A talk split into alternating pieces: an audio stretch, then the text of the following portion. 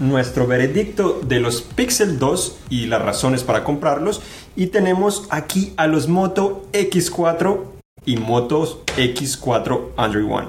Hola, soy Juan Garzón aquí en Actualización Android, el episodio número 74, donde les contamos lo más importante de todo lo relacionado a Android y al final les contestamos las preguntas que ustedes nos coloquen en los comentarios. Estamos en vivo en directo en Facebook Live Así que todos están bienvenidos. Si les gusta el video le pueden dar like o me gusta y lo pueden compartir también con sus amigos. Entonces comenzamos obviamente con los Pixel, que eh, fue una de las cosas más importantes esta semana sin duda. Ya fueron presentados, pero ya tenemos nuestro análisis completo. Tenemos al pequeñito que se llama Pixel 2 y al grandote que se llama Pixel 2 XL. Dos teléfonos que aunque físicamente se ven muy diferentes, en realidad en la parte interior tienen prácticamente los mismos componentes. Entonces, ¿cuál de los dos es mejor? Eh, sinceramente, el más grande es mejor, no solo porque es más grande, sino también el diseño es más refinado. Obviamente tiene una batería que es más grande, pero también dura un poquito más, lo cual es bueno.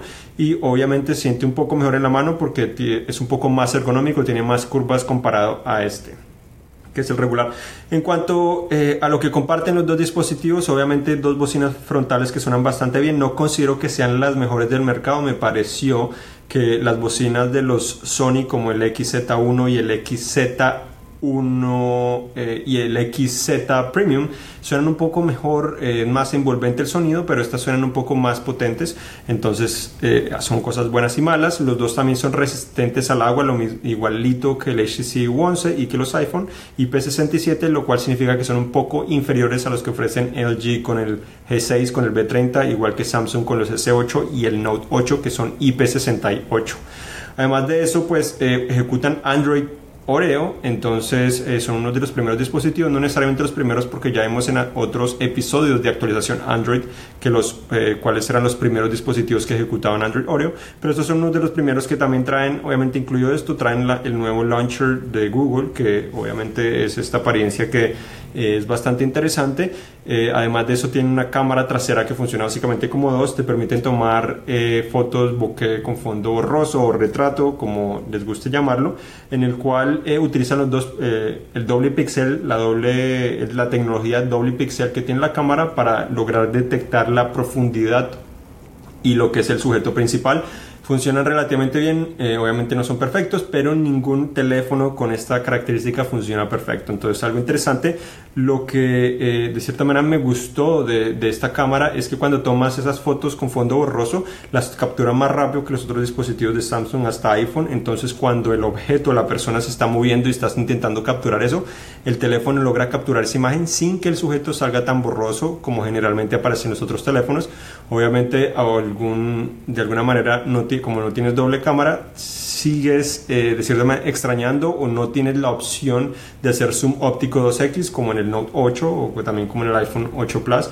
Entonces esa es una carencia y por eso es difícil también decir que es la mejor cámara del mercado porque hay demasiadas... Eh, variaciones y depende de las necesidades de los usuarios. Obviamente los dos teléfonos también los puedes eh, presionar para que activen a, Google Assistant, igual que el HTC U11 que puedes presionar los bordes laterales y activa Google Assistant, funciona bastante bien. me pareció más útil que el HTC U11 a pesar de que podías hacer teóricamente lo mismo, entonces es muy interesante. Eh, son bastante rápidos, obviamente eh, la optimización de software que hizo Google en estos dispositivos es bastante buena. Eh, obviamente tienen la promesa de recibir las próximas actualizaciones de Android antes que en teoría cualquier otro, son, serán de los primeros eh, seguro. Entonces Android Pay, que es el próximo año, serían estos uno de los primeros en recibir esto. Eh, aparte de eso, pues la cámara frontal también puede tomar fotos con fondo borroso, algo que no pueden hacer todos los teléfonos. El Huawei P10 lo puede hacer, el iPhone X es el único iPhone que podría hacer eso y todavía no está disponible. Entonces algo y muy interesante en ese aspecto son, obviamente no se pueden cargar inalámbricamente, entonces algo negativo. Entonces en general el Pixel 2 XL es un poco mejor, pero también cuesta 200 dólares más. No, no, es necesariamente el mejor teléfono del mercado porque la duración de la batería es muy promedio. Nuestra prueba duró aproximadamente 13 horas, 14, eh, 13 horas 50 minutos, 14 horas. Entonces está un poco por debajo de Samsung que logró 16 y 18 horas. Entonces hay de cierta manera bastante diferencia. Obviamente esto es una prueba de reproducción de video continuo. Eh, offline, entonces esta experiencia puede variar dependiendo del uso que tengas con el dispositivo, pero eh, obviamente el Samsung en general en el uso diario, el Note 8 sí me ha durado un poco más que este dispositivo. Entonces eh, este pequeño tiene una duración inferior de 12 horas y 27 minutos, lo cual no es mucho, es aproximadamente media hora, pero también es muy promedio, no tienen ranura para tarjeta micro SD entonces son excelentes teléfonos. Eh, recomendaría primero el Pixel 2 XL, un poco superior, siente mejor, un poco más difícil de controlarlo con la mano. Eh, pero este por 200 dólares menos puedes obtener básicamente la misma experiencia, solo un diseño eh, un poco inferior y una batería un poco inferior, pero podría valer la pena, te podrías ahorrar 200 dólares. Eh, obviamente ninguno de los dos tiene conector de audífonos, que es algo que, ya hemos hablado anteriormente, pero en general son excelentes, no necesariamente eh, los mejores al menos para todos.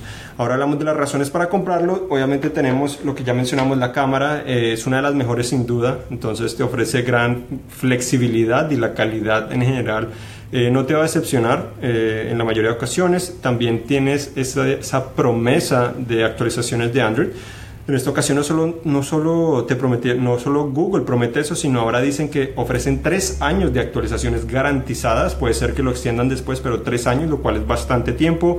Además de eso, tienes almacenamiento ilimitado de fotos y videos de calidad original. Google Fotos te permite almacenar ilimitadamente fotos, pero reduce en algunos aspectos para que ocupen menos espacio.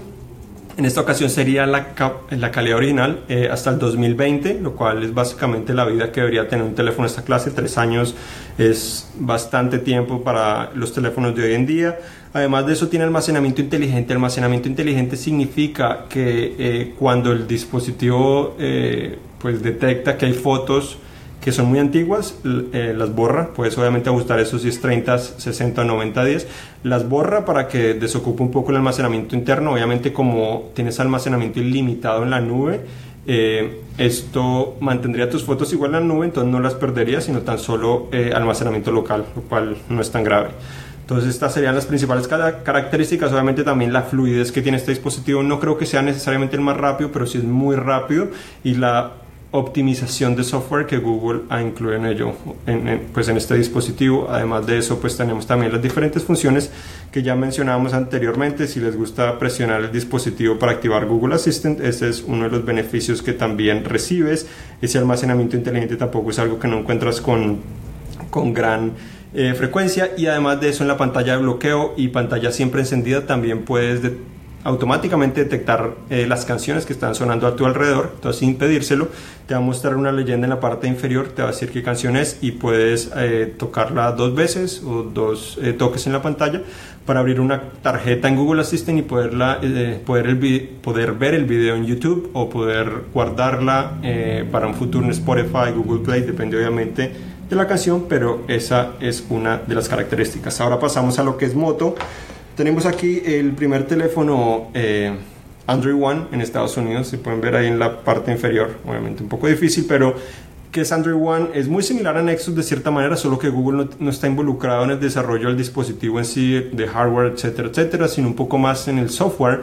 Tiene la promesa de que vas a recibir eh, rápidamente las actualizaciones, más rápida que la versión regular que tenemos también acá. Entonces, en cuanto a diseño, son exactamente los mismos no hay gran diferencia. La diferencia está en ese soporte que ofrece Google para que la actualización la envíen ellos directamente y llegue más rápidamente. Además, el software lo han simplificado para que eh, obviamente el dispositivo eh, no tenga aplicaciones duplicadas, sino para que básicamente el, el que eh, las aplicaciones sean más simplificadas, no tengas duplicaciones de aplicaciones, entonces funcione bastante bien sin necesidad de tener muchas aplicaciones que hacen básicamente lo mismo. Sin embargo, esto también significó que la empresa quitó algunas funciones que encuentras en el otro modelo. El otro modelo es obviamente el el que es más completo en ese sentido, obviamente tiene el mismo precio, pero la diferencia es que este regular tiene Alexa, puedes controlarlo con tu voz de Motorola, eh, con este no tienes eso, puedes convertir el lector de huellas como en los botones de navegación de Android, en este no puedes. Pero en este teléfono también tienes el beneficio que lo puedes utilizar en la red celular de Google, que se llama Project 5, entonces un poco económica de cierta manera y ofrece beneficios cuando viajas internacionalmente. Este es el primer teléfono que no es Nexus o Pixel en ofrecer esta clase de experiencia compatibilidad. Entonces bastante buena. Diseño es excelente. Sinceramente yo considero que es mejor que lo que ofrece el Pixel 2 obviamente es un poco más pesado pero me parece un poco más refinado. Eh, se siente un poco mejor en la mano. Eh, en cuanto a diseño eso eh, en cuanto a especificaciones y desempeño, por el momento no son los mejores, no pueden competir con Pixel en ese sentido y obviamente es que casi cuesta la mitad de precio pero eh, es adecuado de cierta manera, cumple con las expectativas, tiene doble cámara trasera además y está repleta de funciones, tiene muchas más funciones que lo que tienen los Pixel. Eh, puedes tomar fotos con fondo borroso, puedes ajustar la intensidad del fondo borroso durante y después de tomar la foto, puedes eh, el sujeto principal para colocar un fondo diferente con otra foto. También puedes colocar el fondo en blanco y negro o el sujeto principal en blanco y negro mientras lo demás está en color. Eh, tiene muchísimas, muchísimas funciones. También puedes tomar fotos regulares o gran angulares. está repleto de muchas funciones. Eso fue lo que más me gustó con el diseño de este dispositivo. Y obviamente ya está disponible aquí en Estados Unidos y es el primero de esa categoría. De cierta manera, están, este teléfono llega como el reemplazo de lo que fue Nexus. Obviamente, como mencionado, no es exactamente Nexus porque Google en teoría no estuvo involucrado en el diseño del hardware, pero obviamente tiene los, eh, de cierta manera los otros beneficios de software. Entonces ya están disponibles. Eh, este teléfono que es regular, además de, de, Alexa, también tiene el beneficio que puede reproducir música eh, de manera simultánea hasta cuatro dispositivos Bluetooth.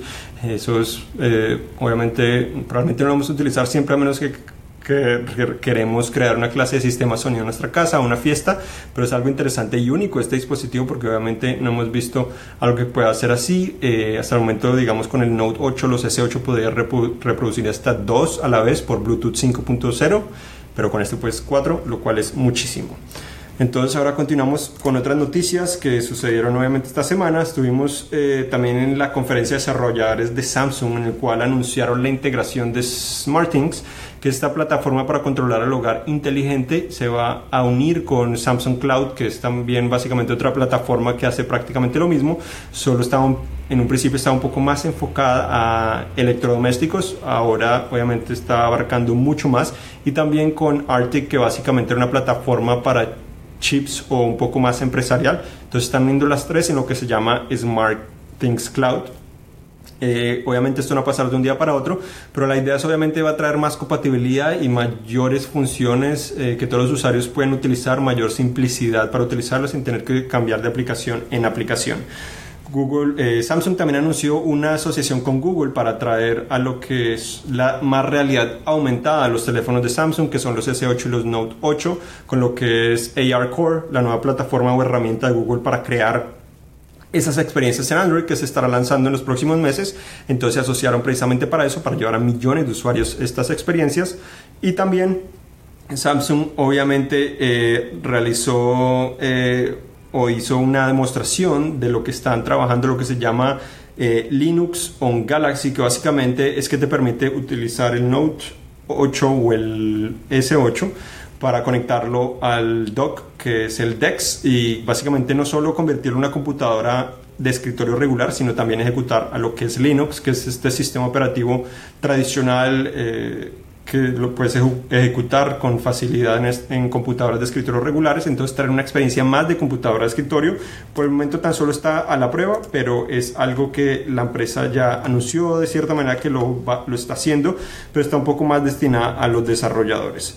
Entonces, eh, Además de eso, pasamos a lo que es Nokia, que Nokia presentó también Nokia 7 esta semana especificaciones Android Nougat una pantalla 5.2 pulgadas, procesador Snapdragon 630, que es el mismo que tienen los Moto X4.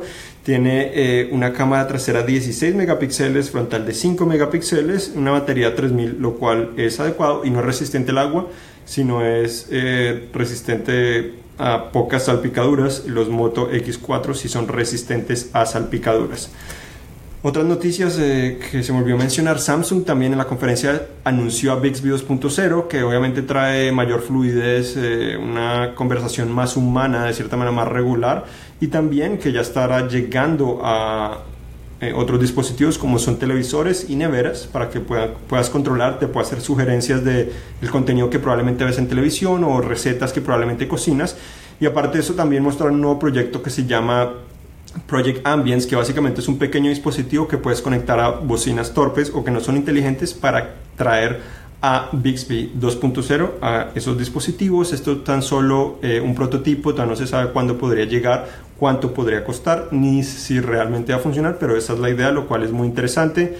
Aparte de esto también tenemos eh, otra novedad interesante, Motorola hablando de los mods y que probablemente tienen los Moto Z2 y Moto Z principalmente es que Amazon anunció también un nuevo mod o módulo para este dispositivo que se llama la Alexa Mod. Eh, básicamente trae a Alexa directamente a esos teléfonos, lo cual es un poco extraño. Cuesta 150 dólares, entonces comprar eso para que funcione de cierta manera como una eco, bloquea la cámara también, entonces no es para utilizar todo el tiempo, algo un poco extraño. Otra parte también la firma DxO, que es básicamente la que se encarga, eh, DxO Mark, la que se encarga de realizar esos, esas, sus propias pruebas de las cámaras y que se ha vuelto muy popular en los últimos años. También anunció que está trabajando en una nueva cámara para Android, eh, que tan solo se conecta en la parte exterior y estaría tomando obviamente fotos que prometen ser de alta calidad. Tenemos también eh, que el HTC U11 Plus podría ser presentado el 2 de noviembre. Tendría un diseño muy parecido al HTC U11, pero en esta ocasión tendría un lector de huellas en la parte trasera, una cámara eh, de cierta manera un poco superior y también tendría una batería de 4000 mAh, una pantalla eh, de 5.5 pulgadas probablemente o de 6 pulgadas, no se sabe, eh, no se ha confirmado, obviamente son solo rumores, aunque podría tener biseles pequeños si es de 6 pulgadas para mantener un tamaño no tan diferente. Además de esto, eh, tenemos también el Gear S3, es el Gear no el Gear S3, sino el Gear Sport, eh, el nuevo reloj inteligente de Samsung. Obviamente no ejecuta Android, pero lo conectas a Android, que es precisamente aquí el reloj que tenemos. Estará disponible muy pronto. Eh, ya hicimos el unboxing, ya lo pueden conocer. Se siente, es un poco más pequeño que el Gear S3. El S3 sigue siendo el reloj insignia de la empresa. Este es un reloj más enfocado en el deporte que promete tener una mejor duración de batería porque eh, no tiene muchos aspectos, no tiene conectividad celular de cierta manera tiene Samsung Pay, pero no tiene eh, MST, que básicamente es conexiones magnéticas, sino tan solo NFC para realizar pagos móviles. Entonces, un poco más limitado en algunos sentidos, pero está muy enfocado en lo que es el deporte. Te permite controlar, obviamente, diferentes dispositivos inteligentes, como mencionamos a través de Samsung Connect, que era lo que eh, ahora se migró, o se está migrando con SmartThings y con Arctic para crear SmartThings Cloud.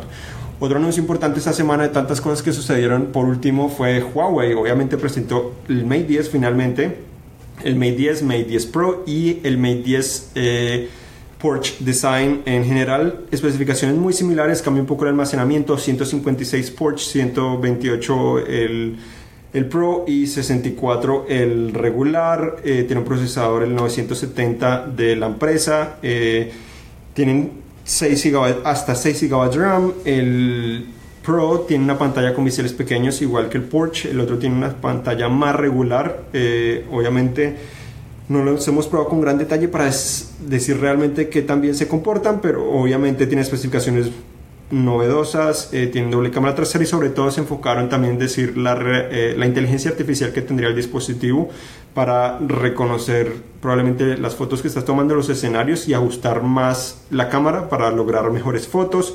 Tienen 5.9 pulgadas el, el regular, 6 eh, pulgadas el Pro y el Porsche. la resolución es exactamente, o está muy cerca, no es exactamente la misma, pero es muy parecida. Tienen la de 6 pulgadas tendría una pantalla OLED, eh, el otro tendría tan solo una LCD. Tienen eh, la más baja gama, que es el regular 4 GB de RAM, como mencionaba el alto 6 GB de RAM. Entonces, y ejecutan Android Oreo, lo cual es algo positivo. Eh, por el momento no se sabe si llegarán a Estados Unidos. Se espera que sí llegue al menos el regular, pero todavía faltan unos meses probablemente para que esto suceda. Entonces, ahora vamos a contestar las preguntas que ustedes tengan aquí en vivo e indirecto. Mateo nos envía saludos desde Manizales, en Colombia. Saludos a, obviamente a, todos los que nos acompañan y a Manizales y a todos los de Colombia, con mucho placer. Y nos pregunta, cuando estabas hablando del Pixel 2 y Pixel 2 XL, ¿cuál tiene mejor ergonomía y si, si se sienten los materiales a la mano y qué tal es exprimirlo? Exprimirlo es bastante, se siente muy simple, lo presionas, tú puedes ajustar igual el nivel de presión, entonces si no te gusta apretarlo muy fuertemente, que es lo que no me gusta, lo puedes configurar y lo hace bastante rápido y fácil. Eh, el problema con eso es que a veces cuando lo sujetas de una mesa o lo levantas eh, se puede activar, pero bueno, no es el fin del mundo. El material es suave, es un metal suave que se hace, hace que no se deslice tanto, sea tan resbaladizo, eh, bastante, se siente bien. Sin embargo, lo hace también sentir, o me parece que lo hace sentirse un poco barato, un poquito. No es tan elegante como otros teléfonos.